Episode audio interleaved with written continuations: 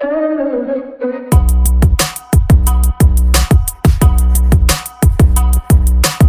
trait. Le trait.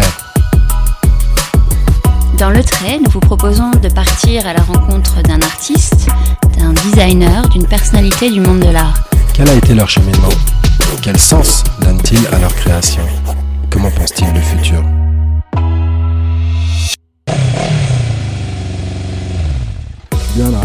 Bienvenue dans ce nouvel épisode de votre podcast Le Trait. Je suis Ben. Je vais retrouver Estelle, qui est déjà en compagnie de nos invités. Aujourd'hui, nous allons vous parler du vintage. Le vintage, dans le mobilier, fait en ce moment la part belle aux meubles des grands designers des années 50-60.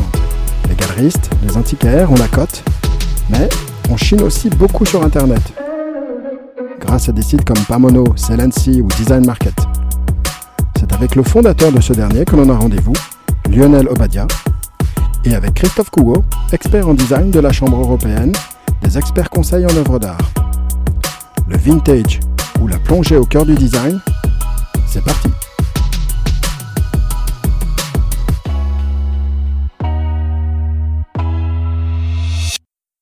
Lionel euh, Obadia, vous êtes le cofondateur. Le cofondateur, ça veut dire qu'il y a un autre euh, colistier qu'il faudra nous présenter de, euh, de Design Market. Alors, présentez-vous euh, vous-même. Quel, euh, quel âge vous avez? Qu'est-ce que vous avez fait avant euh, Design Market? D'accord. Euh, donc moi j'ai euh, 45 ans. Je, ne suis pas du tout issu de l'univers du design à l'origine. Euh, c'est plutôt venu d'une passion. Donc euh, moi de formation, je suis ingénieur. J'ai travaillé dans des, des grosses sociétés, des télécoms et de l'internet euh, avant. J'ai fondé Design Market avec un, un associé qui s'appelle David, David Mimouni, euh, et tous les deux ensemble. David a pris en charge la partie euh, commerce, développement commercial, et moi plutôt la partie marketing et technique de site web. Et vous avez parlé d'une passion, euh, vous pouvez nous en dire plus? D'où vient cette passion? J'ai toujours eu le, le- le goût des belles choses, des beaux objets, des beaux meubles, je me voir des magazines là-dessus. Bref, tout ce domaine m'intéressait beaucoup. J'ai vu qu'il n'y avait pas de site internet en fait dédié au euh, design, en tout cas pas en France à cette époque, en 2014. Et euh, c'était l'objet donc de mon projet de fonder un site qui puisse rassembler toutes les pièces vintage de France et d'Europe sur un seul site, en un lieu unique où en quelques clics on puisse accéder à des milliers de pièces Et vous-même, d'où vous vient ce goût du beau? Parce qu'on peut se tromper aussi dans la sélection des objets qu'on fait. D'où vous vient cette appétence pour, euh, pour les, le design et les belles choses? Familialement peut-être? C'est une bonne question. Non, j'ai l'impression que c'est un peu euh, arrivé comme ça parce que non, dans, la famille, il n'y avait pas d'appétence particulière pour ça. J'ai pas de formation, comme je vous le disais non plus, dans le secteur, euh, dans ce domaine. Donc c'est vraiment venu euh, au fil de, de, De vos observations. exactement. euh, Quand vous voyagez dans des hôtels, ou c'est- Sans doute, ouais, c'est ça qui a guidé un peu votre euh, votre œil, sans doute, éduqué votre œil. c'est peut-être une explication Ouais. puisque euh, un, un moment pour euh, un ancien employeur euh, en début de carrière, j'ai pas mal voyagé. C'est peut-être ça effectivement qui a, qui a contribué. Mais c'était assez spontané, je dirais, euh, un goût personnel pour les belles choses. Alors vous dites sur votre site que c'est la recherche d'un d'un d'un objet en particulier qui qui a Oui, qui a été le déclic. c'est juste, c'est juste. Alors, De pour quel objet histoire, euh, effectivement, euh, moi-même, dans un projet de déménagement de, de- de mon appartement, j'ai cherché un fauteuil IMS, le fameux euh, Mhm. Charles et Ray IMS, le couple euh, Le américain. Alors non, j'avais pas les moyens, mais c'était plutôt une petite chaise euh, type DSW, ça s'appelle, c'est avec des Ouais. pieds en bois, une chaise fibre, qui vaut dans les 500 euros plus ou moins selon euh, l'année, euh, l'édition, euh, l'état de conservation. Et donc j'ai cherché sur internet, tout bêtement, comme tout le monde, euh, et je me suis vite rendu compte que c'était compliqué, que j'avais pas envie non plus, euh, la volonté forcément de me déplacer euh, dans tous les vides-greniers, les brocantes et marchés aux puces de, de France, donc comment rapidement trouver ça? Ben, j'ai- pas trouvé la réponse à cette question. Ouais. Donc face à cet écueil, à, à cette difficulté, je me suis dit tiens, la solution serait peut-être de créer un, un site parce que je dois pas être le seul à avoir ce problème. Et en creusant un peu, effectivement, il y a beaucoup de monde qui, qui recherchait euh, et qui recherche toujours ce type de pièces. Ah, vous avez dit, vous avez creusé. Il y a une étude de marché ou voilà. Voilà, c'est beaucoup- ça, ouais, c'est ça. Non, c'est pas que du feeling. Il y a une étude de marché derrière. Bien sûr, Ouais, bien sûr. D'accord. Après, il faut euh, aller sur le terrain, c'est-à-dire que j'ai rencontré euh, des experts, euh, j'ai rencontré des marchands, des galeries hein, Mhm. qui vendent ce type de, de- de mobilier, et j'ai vu qu'effectivement, ce sont des professionnels isolés qui euh, euh, sont très nombreux, il y en a des milliers dans toute l'Europe, euh, et l'idée c'était ça justement, de les fédérer tous sur une seule et unique plateforme pour avoir l'offre la plus importante du marché à portée de clic euh, depuis votre canapé.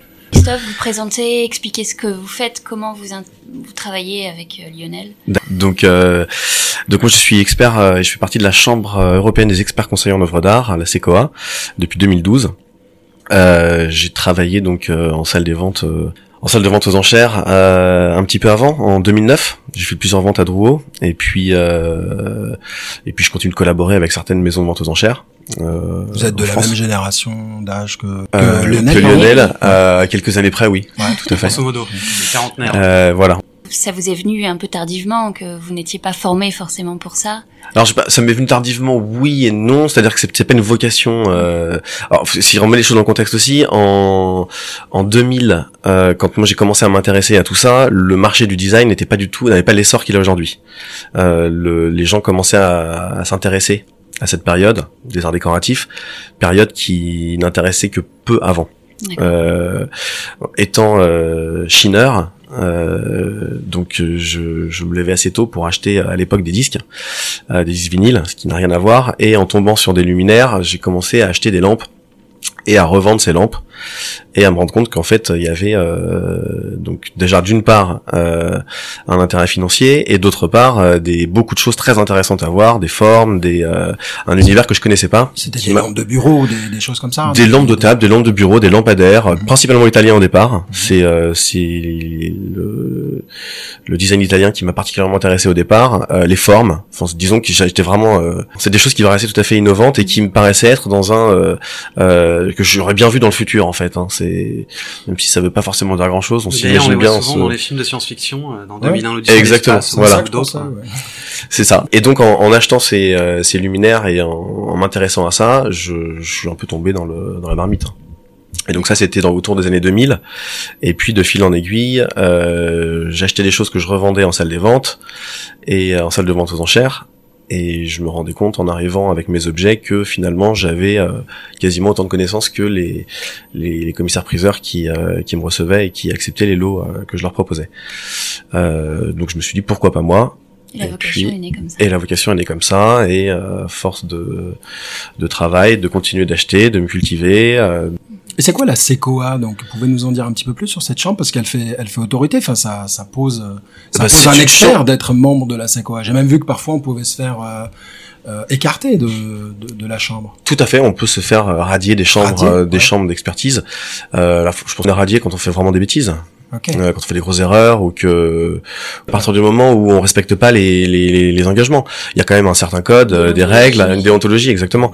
Chaque expert est assuré, on est on est soumis à une garantie décennale, donc euh, on peut faire, ça arrive à tout le monde de se tromper, on peut faire des erreurs, mais trop d'erreurs à un moment c'est c'est un problème. Et puis d'autre part il y a, on parle de déontologie effectivement, les les, les experts sont amenés parfois à, à justement donner un, un avis sur un objet. L'avis est important, faut qu'il soit dénué d'intérêt personnel.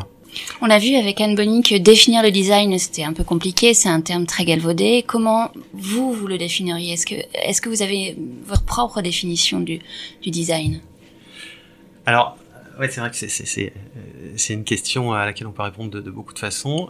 La, définition selon moi commune du design, c'est une production euh, industrielle euh, donc c'est le premier point, c'est pas de l'artisanat, c'est pas manuel, c'est des machines qui produisent en série. Le deuxième point, c'est que euh, c'est pas que la forme, il y a la fonction. Mm-hmm. euh, hein, parce qu'il y a beaucoup de faux design aussi, c'est-à-dire des, des, choses qui ont l'air euh, très modernes, on s'assoit dedans, on se casse le dos euh, en 5 minutes et, et, le truc est pas solide et, et, tombe par terre tout seul au bout de quelques années, etc. Donc le fonctionnel est important. C'est ça, c'est pour ça que est née la profession de designer qui n'existait pas il y a, il y a euh, il y a quelques dizaines d'années, qui était encore, enfin, dans les années début du siècle, disons, du 20e. Ça commence comme ça avec des choses de Marcel Breuer ou, ou d'autres personnes euh, en Allemagne avec le Boros, en France. Euh, mmh. Et ailleurs en Italie, euh, mais effectivement ça se concrétise dans les années 40-50, donc c'est à partir de cette période jusqu'à euh, aujourd'hui, et on fera demain peut-être du, du, du, design contemporain, mais aujourd'hui le focus de Design Market c'était toutes les icônes du design en ligne, accessibles en, en quelques clics. Pouvez nous donner quelques exemples d'objets de, euh, qui vous tiennent particulièrement à cœur sur le site aujourd'hui? Il y a des très belles choses, c'est très vaste. Après, on a tous des, des effectivement des, des, Tous les deux, hein, d'ailleurs. Ouais, vous ouais. avez... Euh, Une pièce, un. Moi, c'est plutôt euh, une période ou, ou une origine, parce qu'il y a, il y a- moi, ce que j'aime, c'est plutôt les années euh, 50-60, Mm. les origines. Donc plutôt bois, métal, pas trop de plastique, euh, et plutôt des grands classiques, euh, du Charles du plein d'origines différentes, de l'italien aussi, il des très belles choses. Euh, et mon associé David, lui, c'est plutôt euh, la pop culture, donc euh, plutôt 70s, euh, plastique, les couleurs vives. Euh, Ouais, Vous complétez. voilà, Christophe, je sais pas quelle est toi. Bah, moi je suis assez d'accord avec euh, années 50-60. euh, en fait, ce qu'il faut voir quand même par rapport à ce qui se passe aujourd'hui, moi je trouve qu'il est très important de souligner, c'est que euh, aujourd'hui on- bah, vraiment on, a, vu- on voit plein de choses, des choses très intéressantes. Euh, ce que je trouve fort moi justement dans le design, c'est de voir euh, la réflexion qui a habité les, les designers de l'époque, d'arriver à créer, des, à concevoir des objets qui étaient complètement révolutionnaires à l'époque. C'est vrai qu'aujourd'hui on voit des pièces, si on, on se disait que ces pièces euh, étaient nées euh, euh, dans les années 50, bah clairement ça serait euh, révolutionnaire. Mhm. Euh, Aujourd'hui, je trouve que ça l'est un peu moins. Euh, et je trouve qu'il y a un amalgame qui se fait entre des pièces qui sont vraiment particulièrement intéressantes, l'utilisation des matériaux. Mm. Soit dans les luminaires notamment, euh, les luminaires français, euh, l'éditeur Pierre Diderot a fait des choses vraiment particulièrement intéressantes. euh, le, euh, les créateurs français, enfin les, les créateurs français en Que Diderot réédite d'ailleurs, excuse-moi, hein, je suis une petite que. Diderot a édité tout à fait. réédite aujourd'hui, et on va les proposer d'ailleurs. Bah, le luminaire, c'est c'est intéressant parce que il y a une nouvelle révolution dans le luminaire aujourd'hui qui est apportée par le LED. Oui. Et qui permet à, à- à des créateurs, des designers d'aujourd'hui de retravailler complètement le, le- le luminaire. Oui, c'est vrai. On voit des nouvelles choses. Et là, encore, c'est le la technologie qui amène Ouais. des idées. Euh, à l'époque, évidemment, ils étaient également limités par la technologie et par les moyens. Ouais. Euh, c'est là justement, je trouve qu'il y a une force dans certains dessins. Comme comme le dit justement Lionel, des choses sont rééditées aujourd'hui. Pour moi, ça perd un peu son sens dans la mesure où on peut faire d'autres choses aujourd'hui. Il y a d'autres moyens, il y a d'autres matériaux. euh, euh, ces choses ont été faites, donc moi, je privilégierais directement d'acheter des objets d'époque. Euh, de plutôt que main, de, de seconde de main, seconde main, voilà, exactement, euh, ce qu'on appelle le vintage, exactement. ouais. euh, en Chine ou ailleurs, enfin de quand en Chine, quand on dit en Chine, euh, chiné quoi, Chine, ou qu'en. Chine, voilà, ouais, tout à fait, Ouais. qu'en Chine ou euh, faut in vraiment faire très attention, ouais, voilà, très attention au made in China.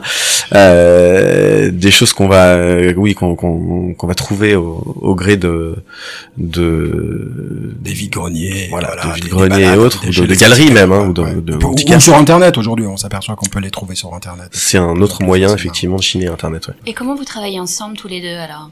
Ça veut dire que- concrètement que... quand vous identifiez un vendeur, Christophe intervient. Est-ce que c'est Alors, ça ou pas nécessairement. Pas nécessairement.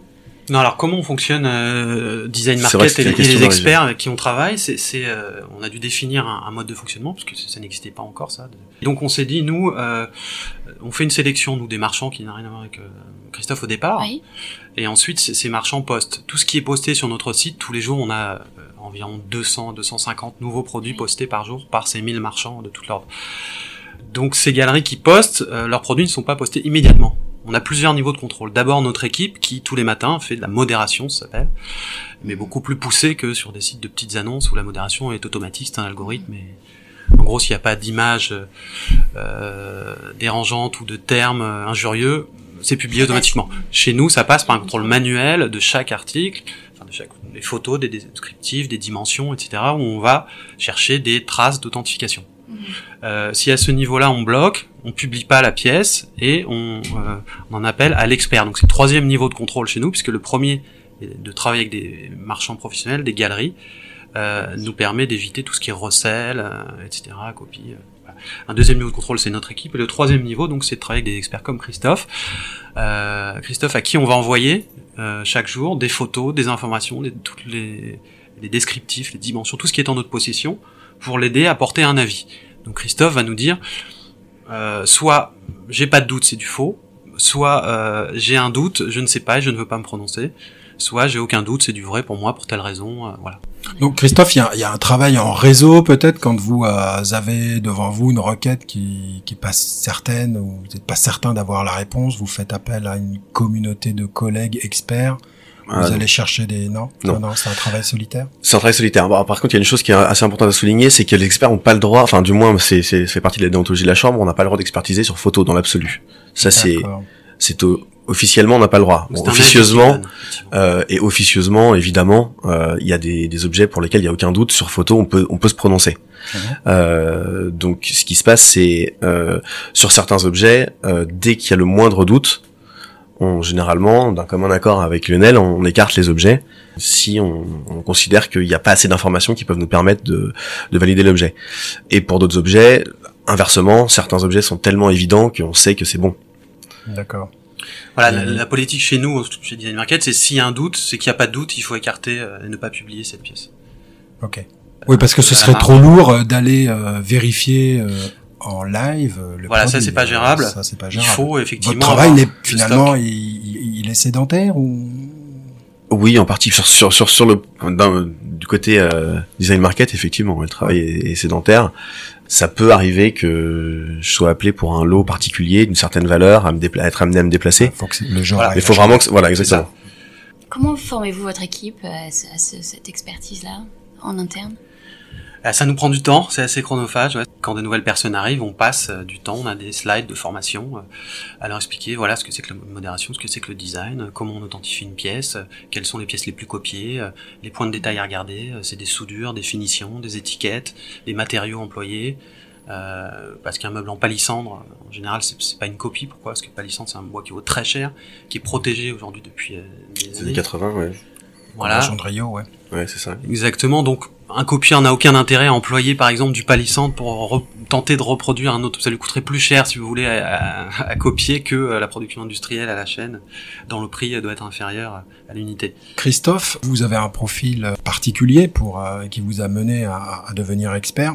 Est-ce que vous connaissez une voie royale qui mène à, à ce métier ou, ou il n'y en a pas? Alors, je pense qu'il n'y en a pas. Euh, je pense que les choses sont en mutation aussi, que les choses changent beaucoup. Euh, la voie royale, c'est surtout s'intéresser à un sujet particulièrement et à le, à le retourner dans tous les sens et à le connaître sur le bout des doigts. Euh, je pense que la voie, qui, enfin la voie royale, serait de s'intéresser à un artiste qui est un peu oublié, un artiste des années 50 ou des années 60 oublié, et de faire une monographie sur cet artiste. D'accord. À mon sens, c'est ça la voie royale pour accéder au, au métier. Votre journée type, euh, c'est quoi? Euh, ma journée type, c'est ouvrir des livres, euh, c'est acheter des choses, euh, contacter les clients qui cherchent des choses, euh, travailler un peu pour Design Market, euh, euh, me mettre en quête de nouvelles choses, euh, essayer d'écrire sur des artistes. euh, c'est D'accord. c'est assez vaste. À ce jour, vous avez publié Ou ce Non, sont des articles, des ouvrages ou des articles ça, ça, Je, des articles, je suis en cours de, je fais des recherches pour pas mal de Ah. choses différentes, mais il y a rien de pour l'instant de d'arrêté. Euh, Lionel, une des spécificités de, de votre site euh, réside dans son contenu euh, rédactionnel hein, sur le design et, et- les designers. En, en ce sens, vous participez à, à éduquer le public. Euh, Anne Bonny, au cours du premier épisode, nous, nous parlait de l'importance de, de, de l'éducation euh, des, des, des gens au design. Est-ce que euh, c'est une mission dont vous vous sentez euh, porteur? Euh, modestement, hein, euh, mais effectivement, c'est bien notre volonté, en tout cas, de euh, euh, contribuer à, euh, à partager ces- cette connaissance qu'on a. euh. Moi, je, je, je perçois euh, l'émergence du design début du XXe siècle, euh, entre les années 20 et 40, comme une vraie révolution industrielle et esthétique. Il y a vraiment quelque chose qui s'est passé pour moi dans cette période. Et, et, et- et si j'en, j'en- j'essaye de partager euh, euh, les connaissances et, et tous les, les auteurs qui travaillent sur le blog essayent de diffuser cette culture, c'est parce qu'on croit vraiment euh, euh, sincèrement à ça, c'est que il y a eu une petite révolution dans le sens où euh, ce qu'on a fait à cette époque-là, c'était un peu l'équivalent de une révolution qu'il y a eu dans la musique, je sais pas, le jazz par exemple, ou euh, des, choses qui arrivent tous les 50 ou 100 ans euh, et qui ne s'est pas pro- reproduit depuis. D'ailleurs, euh, selon moi, toute la création contemporaine euh, n'est que qu'une déclinaison de Une répétition une euh, répétition ouais. euh, modifiée de euh, de la première version. Donc nous, notre intérêt, c'est les premières versions et les origines du design parce qu'il y a eu vraiment euh, quelque chose qui s'est passé euh, euh, et qui est très intéressant. Voilà. Alors vous parliez tout à l'heure des, des relations avec euh, le côté sourcing, donc là, les, les, les antiquaires ou les galeristes qui, euh, qui vous contactent pour proposer euh, les objets et donc alimenter votre catalogue euh, produit. Quelle est la nature de ces euh, relations que vous avez avec euh, avec ces professionnels? Elle est exclusive ou Non, alors malheureusement, on aimerait bien, hein, mais on peut pas leur demander l'exclusivité. Pourquoi? Parce que comme on disait, il y a quelques concurrents, notamment des sites de petites annonces généralistes sur lesquels ils aiment poster pour avoir directement la main jusqu'au bout, mais charge à eux ensuite de gérer les aspects livraison, etc. Ce qu'on leur propose nous quand ils s'inscrivent, c'est nous qui gérons toutes les livraisons pour eux. On leur amène aussi les clients puisque donc ça, ça fidélise, hein, j'imagine. voilà, Mm. mais on peut pas leur demander l'exclusivité. euh, c'est la qualité de la, de la relation, le travail que vous faites avec eux qui Exactement. va les conduire à travailler plutôt avec eux, avec ça. pardon, plutôt qu'avec d'autres. Tout à fait. Je pense qu'on a une, une audience très qualifiée, qui est totalement différente, différente pardon, de l'audience des, des, des, des sites de petites annonces, par exemple, où on a, nous, des, des, profils à, euh, aux revenus, euh, passionnés de déco, ou collectionneurs, euh, etc. Donc, qui savent qu'en revenant chez nous, ils vont vendre euh, leurs belles pièces. Quels sont les pays euh, phares pour euh, le sourcing? Alors nous on est on est français d'origine, donc on a d'abord démarché la France. Euh, donc évidemment on a une majorité, je dirais, de, de, de, de vendeurs, de marchands français. Ensuite il y a beaucoup de Scandinaves, évidemment, puisque c'est c'est lié à la, à la production importante dans Mhm. ces zones-là depuis euh, des périodes euh, plus anciennes qu'en France. Donc il y a beaucoup plus de, de marchandises dans les pays du Nord. Euh, en Allemagne aussi, c'est un gros vivier de, de, de ce type de produit, puisque le design est, est beaucoup plus rentré dans les mœurs. Tout le monde chez soi en Allemagne a un, un fauteuil vintage, un truc. euh, c'est surtout, je dirais, euh, tout le nord de l'Europe, la France et l'Italie, bien sûr. D'accord. Et comment vous les sélectionnez, ces vendeurs? Alors on a un processus de sélection assez rigoureux, c'est-à-dire qu'on on, on va demander d'abord un certain nombre d'informations à ces gens. Il y a un formulaire sur le site où on peut postuler en tant que, que vendeur professionnel, puisqu'il n'y a que des professionnels sur notre site et pas euh, de particuliers. C'est différence avec les petites annonces. Et donc ils sont sélectionnés pour leur inventaire, leur ancienneté, leur crédibilité, euh, leur réputation dans le milieu. D'accord. Euh, Christophe, que euh, pouvez-vous euh, nous, nous dire sur euh, la petite histoire ou la grande histoire de, de Marcel Breuer et de son passage au Bauhaus Il Oui, est né fait. en 1902, C'est euh, ça. 23, 23 ans finalement, il, il produit la chaise Vassili Exactement. qui sort de nulle part. Alors de nulle part, sort de oui nulle part. Est-ce qu'on peut la rattacher à quelque chose? C'est ça qui, qui m'intéresse. Oui, on peut la rattacher à un guidon de vélo. C'est ça, donc ça c'est ce qu'on on entend cette histoire partout. Voilà. Il arrive de Hongrie, il arrive en Allemagne pour suivre le cours de, de Walter Gropius et puis des maîtres de... Du Du- Bauhaus, du tout à fait. Et il a besoin d'un moyen de locomotion, donc il achète un vélo, il n'a pas beaucoup d'argent, il est jeune. Euh, et là, le gars qui lui vend le vélo lui dit, mais tu sais, le guidon de ce vélo, moi je connais une usine, elle te plie ça euh, comme Exactement. des macaronis. Tout à fait. Et il Et- garde cette idée, il la garde dans la tête.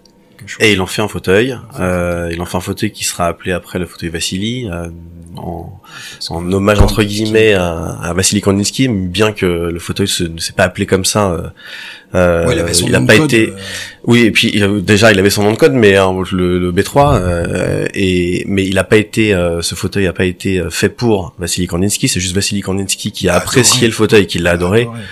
Et donc par la suite, euh, le fauteuil était renommé Vassili. Euh, J'ai complété un peu des recherches. J'ai j'ai dé- j'ai découvert qu'il y avait une maison en Allemagne qui s'appelle la maison Tonnet. Oui. T-H-O-N-E-T. Tout à fait. euh, fondée par Michael Tonnet. tout à fait. Et alors était- lui, à la même euh, époque, il, il pliait, il Le bois. coudait du bois, Ouais. du hêtre. Alors, à la base, effectivement, spécialiste du bois courbé, euh, Tonnet euh, La chaise de a bistrot, édité hein, aussi, voilà, la chaise de bistrot euh, a édité euh, notamment les fauteuils de Marcel Breuer. Ouais. Euh, était le premier éditeur de ces fauteuils. Et et il y a eu en, en même temps, euh, ça c'est Anne Bonny qui nous en parlait, qui nous en parlait, Marc euh, Stamm, Oui. qui, euh, qui, qui a bien aussi collaboré avec euh, la maison Tonnet. Tout à fait, et qui a inventé euh, de son côté une chaise qui est qui est souvent attribuée à Marcel Breuer, euh, une chaise euh, cantilever à l'assise euh, en porte-à-faux, euh, sur le même principe du euh, tube de, de métal euh, Voilà. cintré. Ce qui faisait dire à, à, à Anne Bonny qu'on n'est pas tout à fait certain de, De qui est la quel- paternité, deux effectivement. la paternité de, de, de cette de cette idée en fait, qui a été déclinée après euh, Dans tous les pays, dans hein. tous les pays, mais pas uniquement pour, pour des assises, aussi pour des meubles, pour des étagères. euh, Tout à fait. Voilà. Euh, Après, Pell peut, euh, notamment était aussi un Chasser PEL. tubulaire de moto, c'est la même idée, on va dire. Hein. Ouais, tout à fait, tout Pour à la fait. voiture aussi, cette résistance euh, mécanique du, du tube d'acier qui est juste extraordinaire. Donc, elle a, elle a des applications dans plein de domaines. Et surtout sans soudure. C'est ça qui est, qui est, qui est la particularité, c'est que euh, juste avant tout ça, il y avait une soudure euh, sur la longueur du tube euh, qui disparaît à cette époque-là, ce qui rend quand même le, le fauteuil plus élégant. Enfin, du moins les, les matériaux plus élégants. Et plus solide, puisqu'il qui dit soudure dit point de, de casse potentiel. Euh, Exactement. Alors sur cette euh, sur cette chaise, qu'est-ce que euh, vous pouvez qu'est-ce que vous pouvez nous dire sur l'histoire de sa fabrication? Euh, le fauteuil a plusieurs déclinaisons. On a plusieurs variantes de ce fauteuil qui existent. Euh, Ah ouais, même moi j'ai vu toujours la même sur les photos. Euh, Il y a des, des variantes, ça, ça tient à pas grand chose, mais des, des questions d'assemblage. Il y a des, des prototypes et des petites variantes quand même. Euh, sur la partie arrière, euh, il y a des les assemblages, enfin les assemblages sont plus ou moins les mêmes, mais des des cadres sont pleins ou euh, ou, ou, ou terminés par des embouts. Il y a des, il y a des petites variantes quand même. Après la vraie, enfin la vraie histoire, je sais pas si c'est la vraie histoire, mais le ce fauteuil donc est né il y a très longtemps, mais il a surtout connu un essor dans les années 70, à tel point que la Alors, plupart tous les- des gens sont persuadés que ce fauteuil date des années 70. Tous les gars du Bauhaus, par contre, tous les architectes ou les gens qui euh, qui travaillaient avec euh, Walter Gropius et qui connaissaient Marcel Breuer, ils l'ont mis le fauteuil dans euh, dans, dans les salles qu'ils qu'ils construisaient. Oui, aussi, ça- Et, oui, euh, tout à fait. Si c'était un théâtre, ça devenait une chaise euh, pour, pour le théâtre. Si c'était un café, c'était un restaurant. Elle se retrouvait un petit peu dans Walter Gropius, il l'a mis chez lui. On le voit en photo euh, chez lui avec sa femme assis sur ce fauteuil-là. Donc, il était super utilisé par les gens du Bauhaus, mais après son vrai succès public, il est lui effectivement. C'est ça. euh, Il est, tard. il est assez tardif. Euh, il est assez tardif. Donc ce fauteuil, il a quand même été euh, largement industrialisé à partir des années 60, effectivement, avec la firme Gavina en Italie.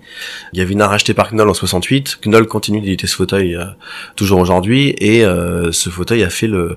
Enfin, c'est un fauteuil qu'on a tous vu dans les salles d'attente euh, Moi, c'est ça. Moi, médicales, d'avocats. souvenir de salle d'attente. euh, À tel point, effectivement, comme je disais, que tout le monde est persuadé que ce fauteuil date des années 70. Euh, c'est vrai qu'il imaginait, euh, imaginer la conception de ce fauteuil euh, en 25, c'est un peu, euh, c'est un peu fou. Il a bientôt et- 100 ans, ce fauteuil. Et il a bientôt incroyable. 100 ans, ouais. Ouais. ouais. Et surtout, c'est vrai que son créateur, vous l'avez souligné au départ, avait à peine, à peine la vingtaine quand il l'a pensé. Et il est toujours super tendance. Ça Et il est tendance, c'est- Il est indémodable, ouais. Il a ce côté hamac, il a ce côté, enfin, on est à chaise, fauteuil, c'est. Et puis c'est très aérien, ça flotte, Ouais. euh, avec ce porte-à-faux ça là. coupe c'est- pas le c'est regard dans indémodable. un intérieur, c'est extraordinaire. Donc alors vous, sur quels éléments vous vous focalisez pour expertiser la chaise vacillée aujourd'hui? Vous en avez une de- devant les yeux.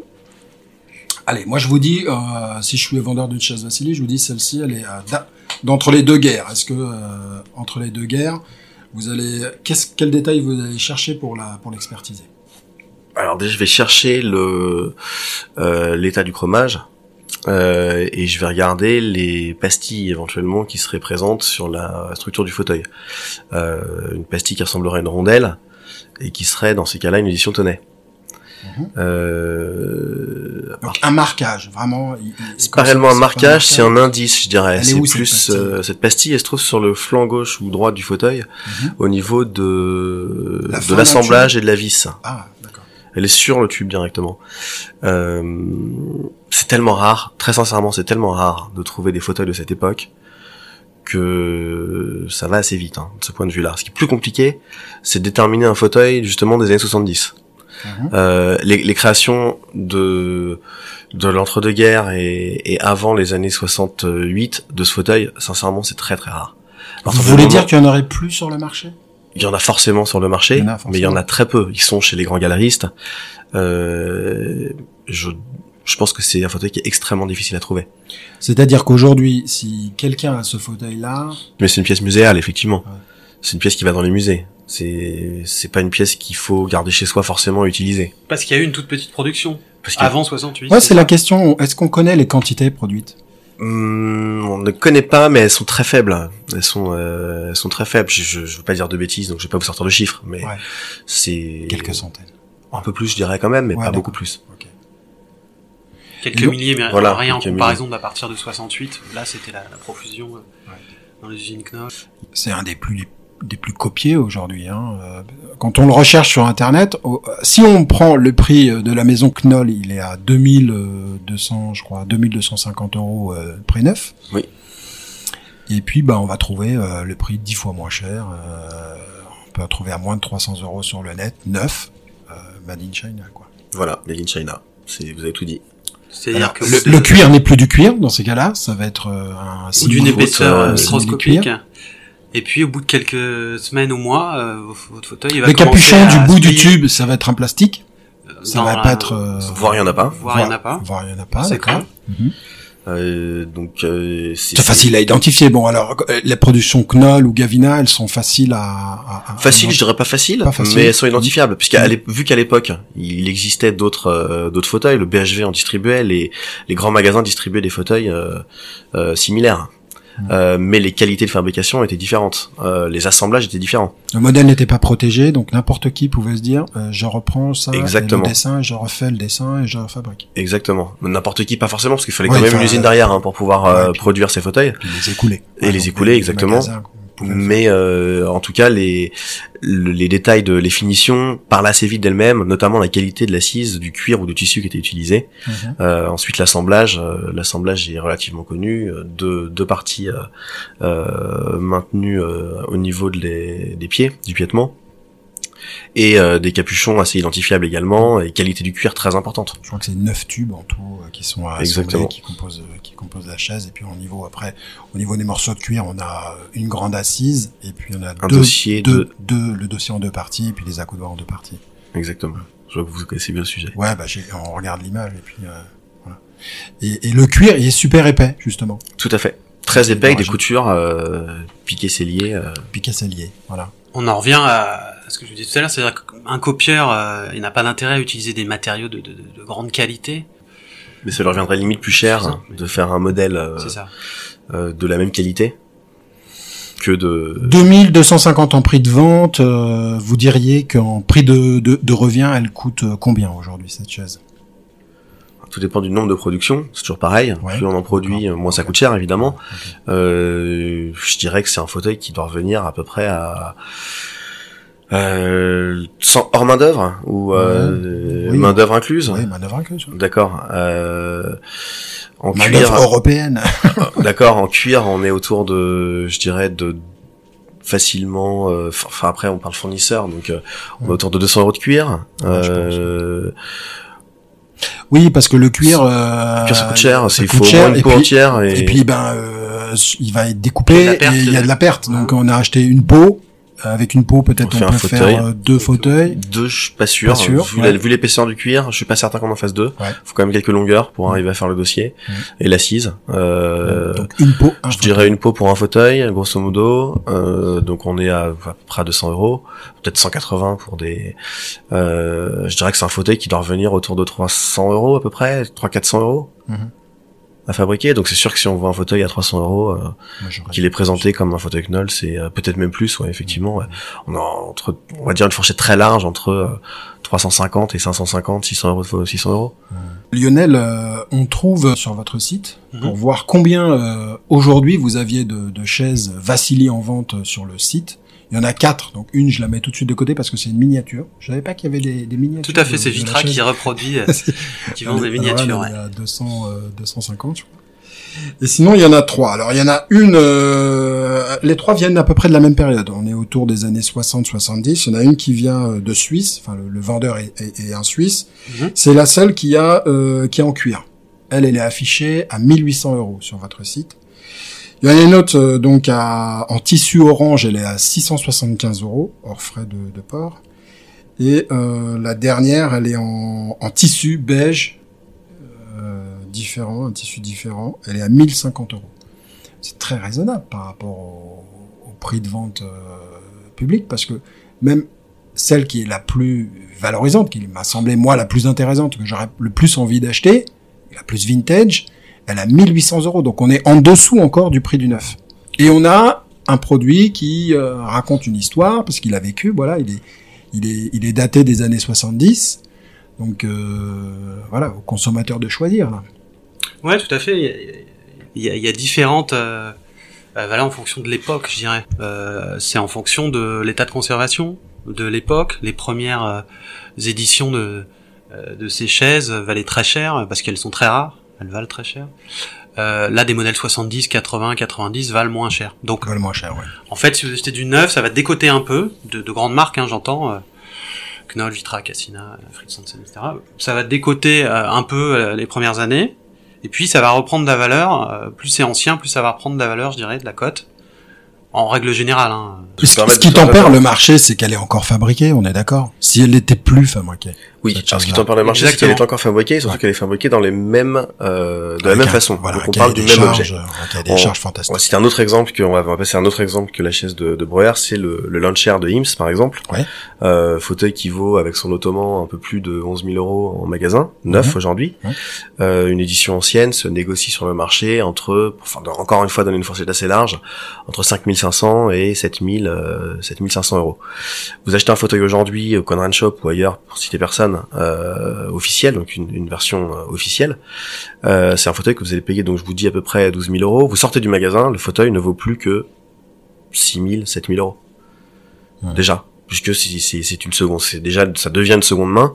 Ouais. Euh, donc autant, Autant que ça, acheter. euh, pour vous, il, il perd 50% Bah, de sa comme, valeur. tout comme l'automobile, 50%, si vous c'est sûr. achetez Bah, une voiture, elle perd vous 20, sortez de 25, la concession, euh, ça perd 25. 25%, euh, 25. premier pas euh, en Ouais, mais dehors. pas 50. Oui, mais là on parle d'un produit qui pour le coup existe encore sur le marché dans une version originale Ok. et qui vaut justement ce prix-là. Donc forcément, on va s'aligner sur un prix euh, sur un prix similaire. Ok.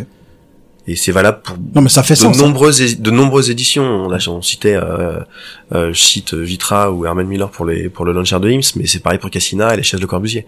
Euh, c'est des chaises qui, je pense, coûtent au- autour de 4500 euros à peu près. Euh, la chaise longue, la, À la chaise longue, ouais. la LC4, Mmh, mmh. euh, je pense que vous l'achetez neuve, vous la payez, je j'ai pas exactement le prix, mais je pense que c'est autour de 4500 euros.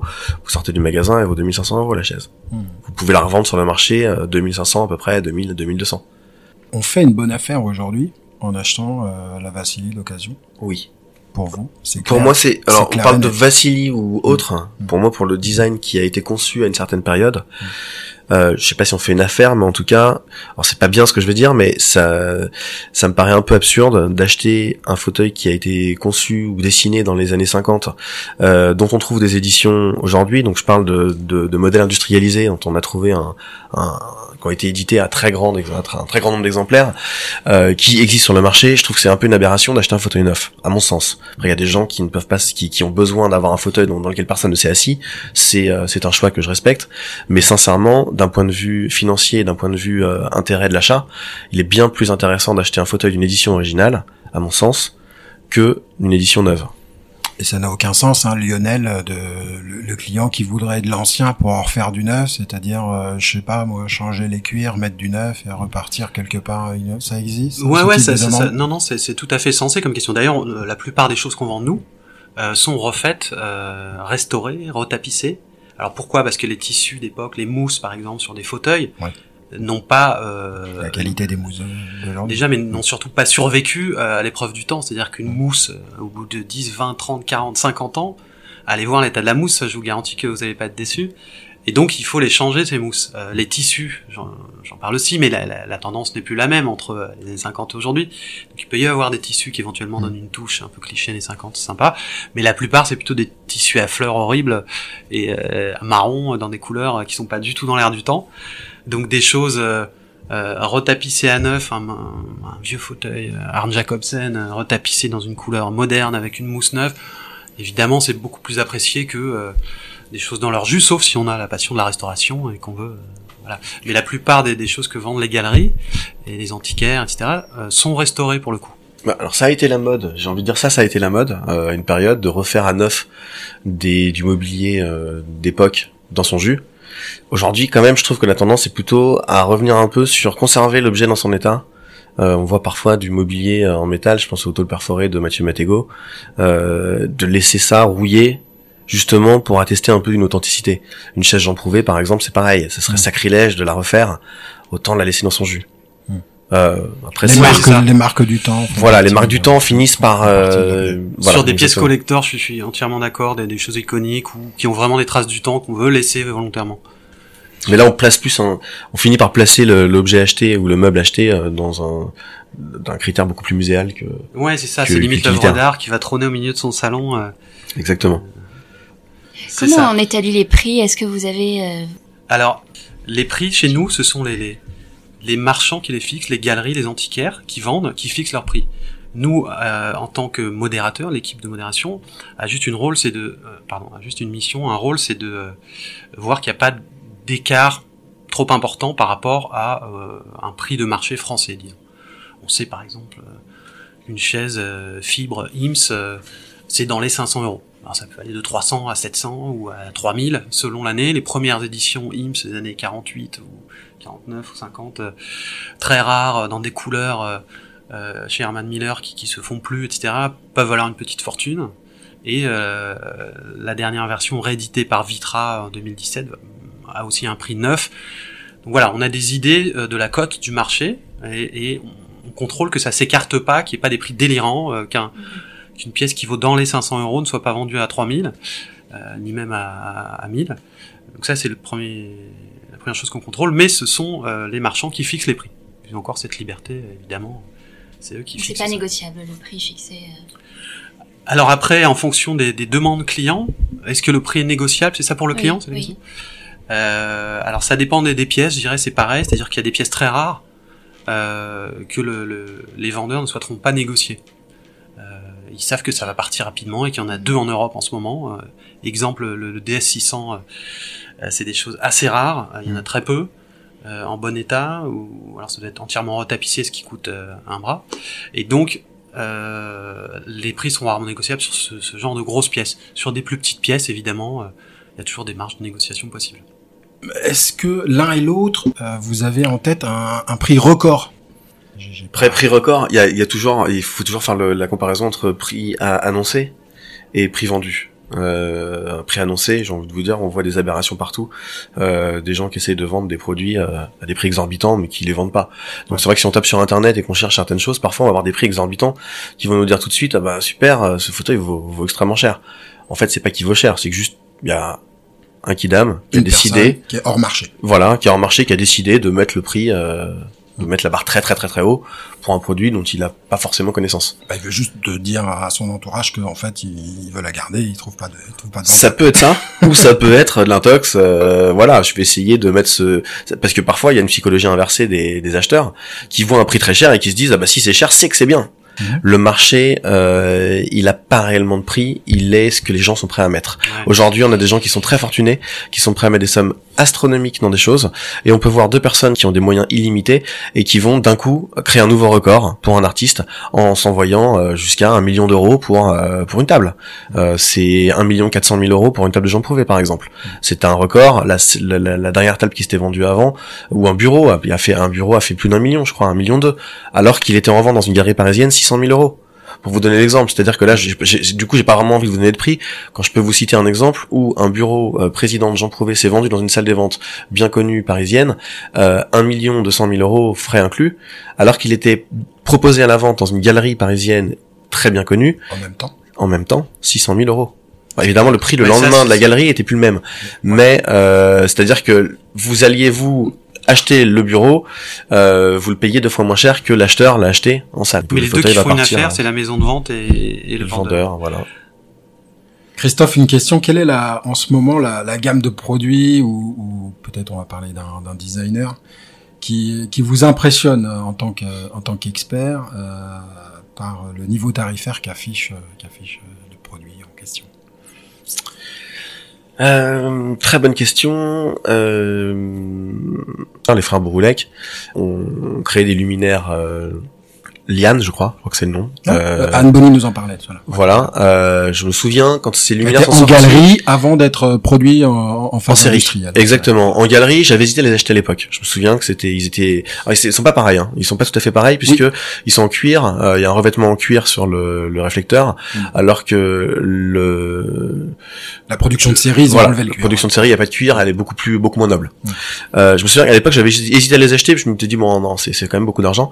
Euh, Aujourd'hui, ça On se vend parle de- dix fois plus cher. On parle de quelle somme à l'époque? À l'époque, je crois que c'était autour de 3000 euros par liane. Mhm. Aujourd'hui, ça vaut euh, 10-12 000 la liane, je pense.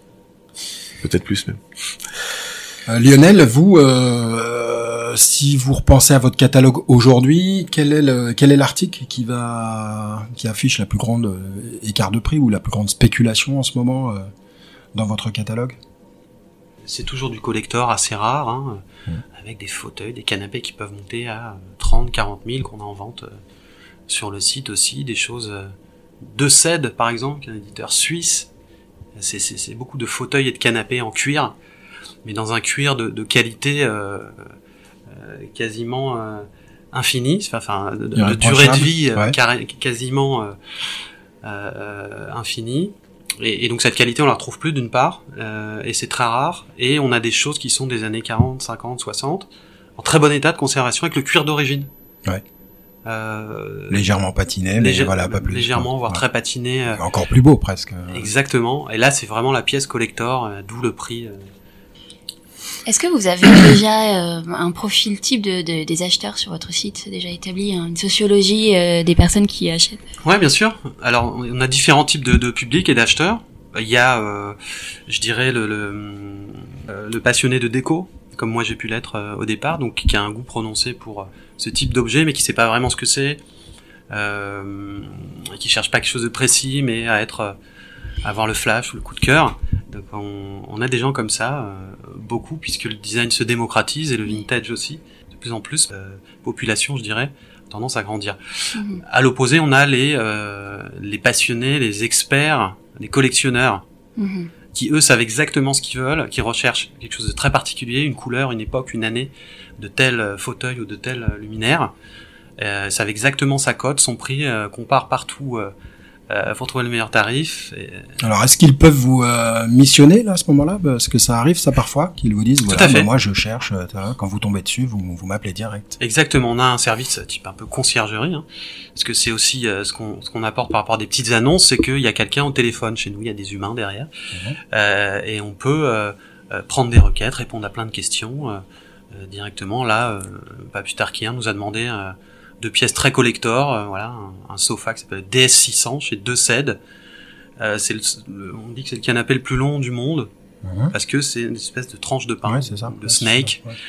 C'est son surnom aussi. Ouais. Et donc on peut euh, aligner comme ça un, un nombre infini, je dirais, de tranches de Ouais. pain comme ça pour faire. un C'était la canapé. publicité d'époque d'ailleurs, avec euh, C'est un infini de... Sur euh, euh, le, le- le cœur de votre marché, donc le, le vintage, à tous les deux, quelle est, euh, quelle est la lecture que vous faites de ce phénomène euh, autour du vintage? Mais je pense qu'il y a deux, y a deux réflexions. Il y a celle euh, du entre guillemets connaisseur qui qui va chercher l'objet d'époque par parce que c'est l'objet d'époque et donc il a été réalisé comme je vous le disais une fois de plus dans un contexte à une certaine période. Et puis il y a la réflexion peut-être un peu plus contemporaine des gens qui se disent mais pourquoi consommer euh, acheter neuf alors que les secondes mains existent on est quand même inondé de choses hein, sincèrement euh, là dans, le- dans le monde d'aujourd'hui on, on gaspille énormément Donc pour vous, la surconsommation peut être euh, un, un, un motif de d'achat de vintage bien sûr après il y a une mode évidemment hein, il y a une mode cyclique euh, aujourd'hui c'est vrai que depuis qu'il depuis une dizaine d'années le vintage a le vent en poupe les gens savent pas pourquoi mais ils vont dire vintage à tout bout de champ pour, euh, ça, pour tout et rien devenu un mot marketing. voilà. Voilà, exactement. C'est devenu un mot marketing. Mais euh, moi, j'y vois quand même un intérêt, c'est que euh, clairement, on est dans un dans un monde de surconsommation. Euh, d'un côté, on nous dit arrêtez de consommer, d'un autre, on nous dit euh, consommer, consommer. On nous crée des événements euh, commerciaux complètement idiots pour pour inciter les gens à consommer. Moi, je serais tenté d'inciter les gens à acheter des choses qui existent déjà, quitte à les effectivement à les retaper pour les mettre. Et Lionel, est-ce que vous faites un, lien entre ce, goût pour le vintage avec des, des phénomènes de, de société qui ont fait. identitaire, euh, une Ouais. recherche de mémoire perdue. euh, Enfin, on a besoin de se raccrocher à des valeurs. Est-ce que est-ce que ça participe de de ça? Euh, tout à fait. Moi, je suis, je suis convaincu intimement qu'il y a, il y, a, euh, il y a plusieurs raisons assez claires qui expliquent l'engouement pour le vintage. Euh, Alors des raisons psychologiques et sociologiques. Si on allait un petit peu de ce côté-là, vous vous diriez quoi? Euh, alors la première raison, c'est de se démarquer de, de ce qui se faisait avant. Les jeunes aujourd'hui ne veulent plus des armoires normandes euh, de, leur, de leurs grands-parents ou des meubles euh, de style de Mm. leurs parents. Euh, aujourd'hui, ils veulent du moderne. Le moderne, c'est le design. Donc il y a bien Ikea qui est là depuis les années 70-80 en France, hein. mais euh, c'est pas le design de qualité, je dirais. Euh, c'est le design démocratique qui permet à tout le monde de s'équiper pour pas cher, et c'est très bien qu'il y, ait- qu'il y ait ça. Mais il y a aussi à côté un, un design, celui que nous prenons, euh, nous chez Design Market, et que Christophe euh, affectionne, et qui est le cœur de son, une expertise, c'est euh, le beau design, les big names, euh, les grands designers, les grandes marques, où là on s'approche de l'œuvre d'art, etc. Donc il y a vraiment une quête du beau, euh, parfois en termes de, de, de, faire valoir de statut social, de réussite, etc. Mhm. Euh, mais parfois pas du tout, pour la passion simplement et la culture du design. Euh, il y a aussi les crises qu'on a connues euh, récemment. hein. Euh, la crise aussi. euh, Je sais pas s'il y en a eu une ou plusieurs, si c'est qu'une seule qui, qui, qui perdure qui, se, depuis. euh, qui se prolonge depuis 2008. ouais. c'est ça, exactement. Euh, où on a eu peut-être besoin d'un retour aux sources euh, et de euh, trouver quelque part une, une Madeleine de Proust dans ces meubles anciens, qui sont ceux de nos parents, et qui nous rappellent peut-être une époque un peu moins euh, difficile. Euh, et que toute cette no- nostalgie, elle est incarnée dans ces meubles anciens qui rappellent les- cette époque insouciante. Euh, pas un phénomène de mode pour moi. Euh, et c'est pas quelque chose d'éphémère qui va passer comme une mode. Alors, le, le côté pour vous, c'est une tendance. c'est une tendance lourde Mhm. de fond qui, qui s'impose. C'est un, un nouveau style, un phénomène sociétal qui est, qui est fait pour durer, enfin qui va durer. Euh, L'aspect sociologique, moi je le vois euh, sur le design. euh, bon, euh, sociologiquement parlant, la table euh, saharinienne euh, Mhm. euh, tulipe, tulipe. A, a pris la place du piano dans les appartements. Euh, c'est une façon de montrer un peu euh, son standing. J'ai ma table saharinienne, comme j'avais une belle voiture ou je roule avec une belle voiture. Bah, tu viens chez moi, tu vois mon intérieur, mon intérieur me reflète. Je Clairement, je- il y a ça. ouais. voilà, je je j'existe aussi à travers les meubles qui m'entourent et donc je suis ça. Je suis la table Et ça, On se je prolonge, on se prolonge. euh, Avant, on montrait son meuble empire en disant voilà, je suis ça. Maintenant, C'est plus trop ça. c'est plus trop ça. C'est plus je monte ma table, ça rien. Je Oui, parce que le super vintage, ce serait le Louis-Philippe, le Empire, mais, mais voilà, ça, il n'y a pas de marché. Ça, c'est passé de mode, en Hein. fait. C'est c'est un peu euh, désuet pour les nouvelles générations qui se euh, reflètent pas du tout dans ces styles-là. Mais ce que je voulais dire aussi, c'est le, le, le milieu dans lequel on est, les gens, les acheteurs en tout cas, euh, ils veulent une histoire hein, quand même. L'histoire est très importante. Alors, on y Euh, revient. Voilà, tout le temps, euh, l'histoire. le- C'est vrai qu'on revient tout le temps l'histoire, mais. Ouais. l'histoire de l'objet même, au-delà de Ouais, l'histoire euh, Ouais, l'histoire de euh, dans lequel euh, le, le meuble a été fait et toute euh, l'intellectualisation qu'on peut faire autour de l'objet, simplement ce qu'il a vécu. Euh, On le voit à travers des ventes, des ventes aux enchères qui ont eu lieu, euh, des ventes de, par exemple, la, la vente de Pierre Berger. Il y a des meubles artiforts euh, euh, à l'Élysée, dans, dans les salons Pompidou, que. Pompidou avait fait installer. Il a fait aménager plusieurs salons. euh, Par Pierre Paulin. ouais. par Pierre Paulin, euh, disait- produit par Artifort en, en Hollande. Donc, euh, on peut retrouver, acheter euh, ces modèles euh, ou d'occasion euh, sur Design Market ou neufs dans le commerce. Euh, mais évidemment, celui de, de- euh, des Pompidou va valoir beaucoup plus cher, mais ça reste des exceptions. Voilà. Et puis celui-ci, il est, réfé- il est, il est gar- bien gardé précieusement euh, à Au. Mobilier National, Et au Mobilier National, ou- exactement. voilà. Bien. Euh, dernière question. Le galeriste euh, Emmanuel Perrotin affirmait dernièrement euh, Tout le monde va sur le vintage, euh, je vais donc revenir au contemporain. Est-ce que ça vous paraît une remarque pertinente aujourd'hui et que vous auriez envie de suivre?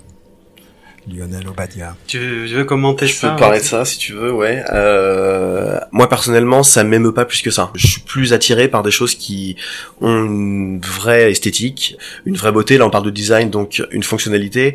Si, si les choses contemporaines aujourd'hui, il y en a, hein, faut pas être euh, complètement réducteur, il y en a, ça existe. Le problème, je trouve, c'est que on a vraiment du mal à se renouveler quand même. Avoir euh, le nombre d'anciens éditeurs qui ressortent les produits des années 50-60, euh, je trouve ça affligeant finalement. C'est pour moi ça fait très peu de sens alors qu'on a tellement de possibilités de faire des choses. Vous parliez des LED tout à l'heure, en LED on peut faire des super luminaires, ça existe, il y en a qui le font, tant mieux, encourageons ça. Euh, et du coup dans ce sens-là, oui, dans le contemporain il y a sûrement des choses intéressantes. Franchement faut creuser pour les trouver, je trouve. Ben, Je vous remercie tous les deux, c'était euh, très intéressant. Avec plaisir. Rendez-vous le mois prochain pour un nouvel épisode qui sera cette fois-ci consacré à une forme d'art contemporain. D'ici là, nous vous donnons rendez-vous sur notre compte Instagram, le-du-8 trait-du-8 podcast. N'hésitez pas à partager et à faire connaître ce podcast. Prenez soin de vous. Vive le design et à la prochaine